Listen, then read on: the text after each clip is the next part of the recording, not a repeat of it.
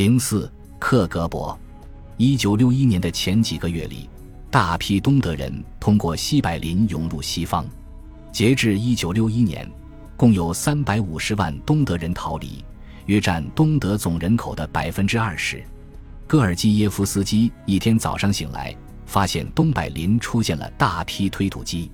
东德政府在莫斯科的指示下，开始采取极端手段阻止人口逃离。他们修建了柏林墙，通过这一物理屏障，将东柏林和东德其他地区与西柏林阻隔开来。一百五十多英里长的柏林墙由混凝土建造，布满了铁丝网、地堡、反载具战壕和围栏，是铁幕的实体象征。戈尔基耶夫斯基惊恐地发现，东德工人毁坏了边境沿线的街道路面。使车辆无法通行，军队随后铺开了数英里长的带刺铁丝网。一些东德人意识到他们的逃跑之路即将关闭，为了自由拼死一搏，试图爬过路障或游过边界的运河。警卫沿着边界排成一排，奉命向任何试图越界跑到西德的人射击。这座新修建的墙深深震撼了二十二岁的戈尔基耶夫斯基。只有一座真正的屏障。加上瞭望塔里荷枪实弹的警卫，才能让东德人待在他们的社会主义天堂里，不让他们逃往西方。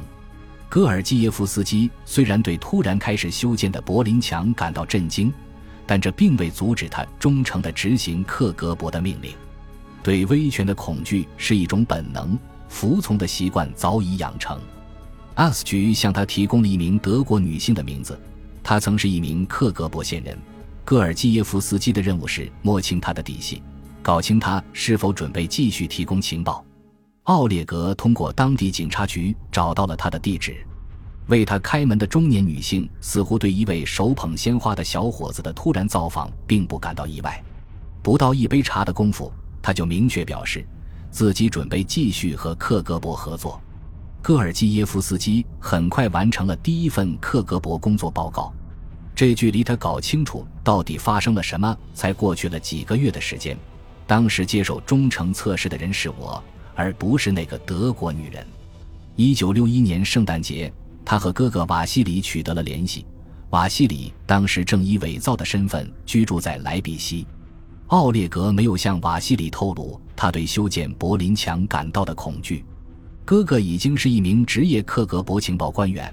不会容忍这种思想立场的动摇，正如他们的母亲没有向丈夫透露自己的真实情感一样，兄弟二人也互相保有自己的秘密。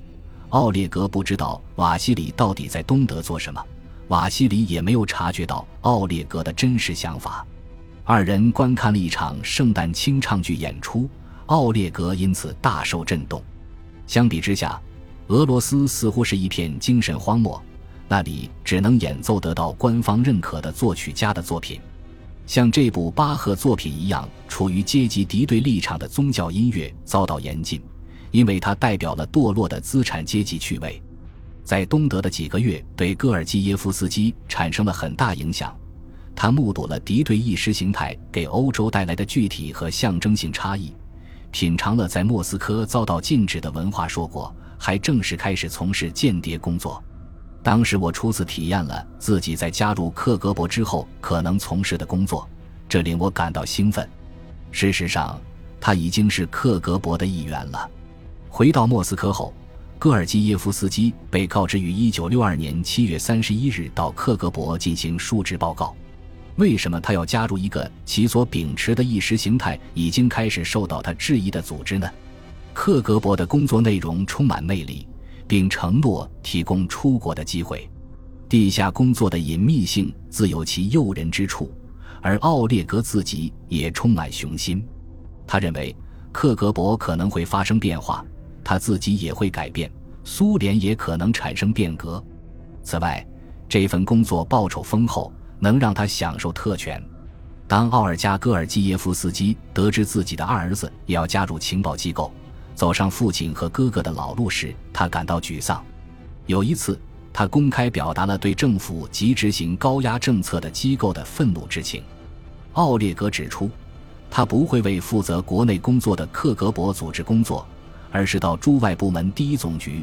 这是一个由讲外语的知识分子组成的精英组织，从事对技能和受教育程度要求很高的高端工作。这有点不像传统的克格勃。他对母亲说：“这是真正的情报和外交工作。”奥尔加转身离开了房间。父亲安东·戈尔基耶夫斯基沉默不语。奥列格觉得父亲并没有因此而感到骄傲。多年后，当他对斯大林的政策有了一个全面认识时，戈尔基耶夫斯基觉得当时快要退休的父亲对克格勃的所作所为感到羞愧，害怕和自己的儿子谈论克格勃的工作。此外，作为克格勃的骨干。安东·戈尔基耶夫斯基当时或许正努力想要维持自己的两面人生，所以他心中充满恐惧，没有提醒儿子为未来做好准备。在作为苏联普通公民的最后一个夏天里，戈尔基耶夫斯基和斯坦达卡普兰一起参加了学校在黑海边举行的假日野营。卡普兰决定暂缓一个月回国，加入捷克斯洛伐克令人生畏的情报机构——国家安全局。两位友人很快就会成为同事，苏东集团情报战线的盟友。在一个月里，他们松树下宿营，每天跑步、游泳、晒太阳，谈论女人、音乐和政治。卡普兰对苏联的制度愈发不满，戈尔基耶夫斯基对卡普兰对自己这种危险的信任感到受宠若惊。我们之间存在一种默契，一种信任。回到捷克斯洛伐克后不久。卡普兰给戈尔基耶夫斯基写了一封信，除了谈论自己遇到的那些女孩的绯闻以及两人团聚时将享受的欢乐时光外，卡普兰提出了一个重要请求：奥列格，你能弄一份刊载叶夫图申科所写关于斯大林的诗歌的《真理报》吗？这首饱受争议的诗是叶夫根尼叶夫图申科所写的。斯大林的继承者们。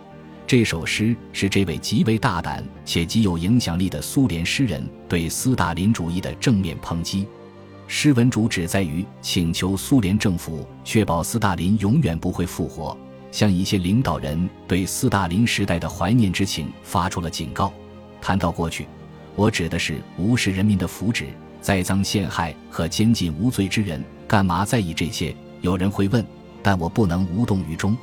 因为斯大林的后继者阴魂不散，这篇诗文在苏共官方报纸刊登，引起了一阵轰动，在捷克斯洛伐克也得到刊行。该诗对我们一些人冲击很大，他们都带着某种不满情绪。卡普兰在给戈尔基耶夫斯基的信中如此写道：“他说想要将该诗的捷克语译本与俄语原版进行比较，但实际上。”卡普兰在写给朋友的信中另有所指，两人都对叶夫图申科所表达的情感感同身受。和诗人一样，他们不会对斯大林遗留影响的肆虐坐视不管。克格勃红旗精英培训学院位于莫斯科北面五十英里外的密林深处，代号一百零一学校。具有讽刺意味的是，这一代号与乔治奥威尔《一九八四》中的幺零幺房间重名。在幺零幺房间的地下审讯室，犯人们置身于最悲惨的噩梦之中，之后只能乖乖地放弃抵抗。在这里，戈尔基耶夫斯基和另外一百二十名接受培训的克格勃军官将掌握苏联谍报手段的最高机密情报与反情报、招募与使用间谍、有官方身份掩护的间谍和非法间谍、特工与双面特工、武器的使用、徒手格斗与侦查。以及这门神秘行当里的种种本领和行话，一百零一学校最重要的培训内容是如何识别并摆脱监视即所谓干系。这种技巧包括如何确认自己被跟踪了，并以一种看似巧合而非故意的方式来躲避监视。因为一名明显意识到自己被监视的目标对象很可能是一名受过培训的情报密探，情报人员的一举一动不应引起他人的怀疑。克格勃教官强调，如果监视机构发现一名外国人明目张胆地摆脱盯梢，这只会刺激他们更加隐秘、更加耐心，并且更别出心裁地开展监视工作。在不被察觉的情况下和间谍取得联系，是每一项秘密行动的关键所在。在西方间谍界，执行隐秘任务的情报官员或特工开展的就是所谓“黑色行动”。在反复测试后。克格勃学员将会在一个特定地点与特定人员取得联系，投放或接收情报，确认自己是否遭到跟踪，并在确定被跟踪时，以看似不经意的方式甩掉尾巴，安全抵达指定地点。克格勃第七局负责监控，在跟踪嫌疑人方面，训练有素的专业监控人员会参与到训练中。每天训练结束后，受训学员和监控小组都会交换意见。干洗是一项令人疲惫不堪、充满竞争、耗费时间且劳心费神的工作，但戈尔基耶夫斯基发现自己精于此道。本集播放完毕，感谢您的收听，喜欢请订阅加关注，主页有更多精彩内容。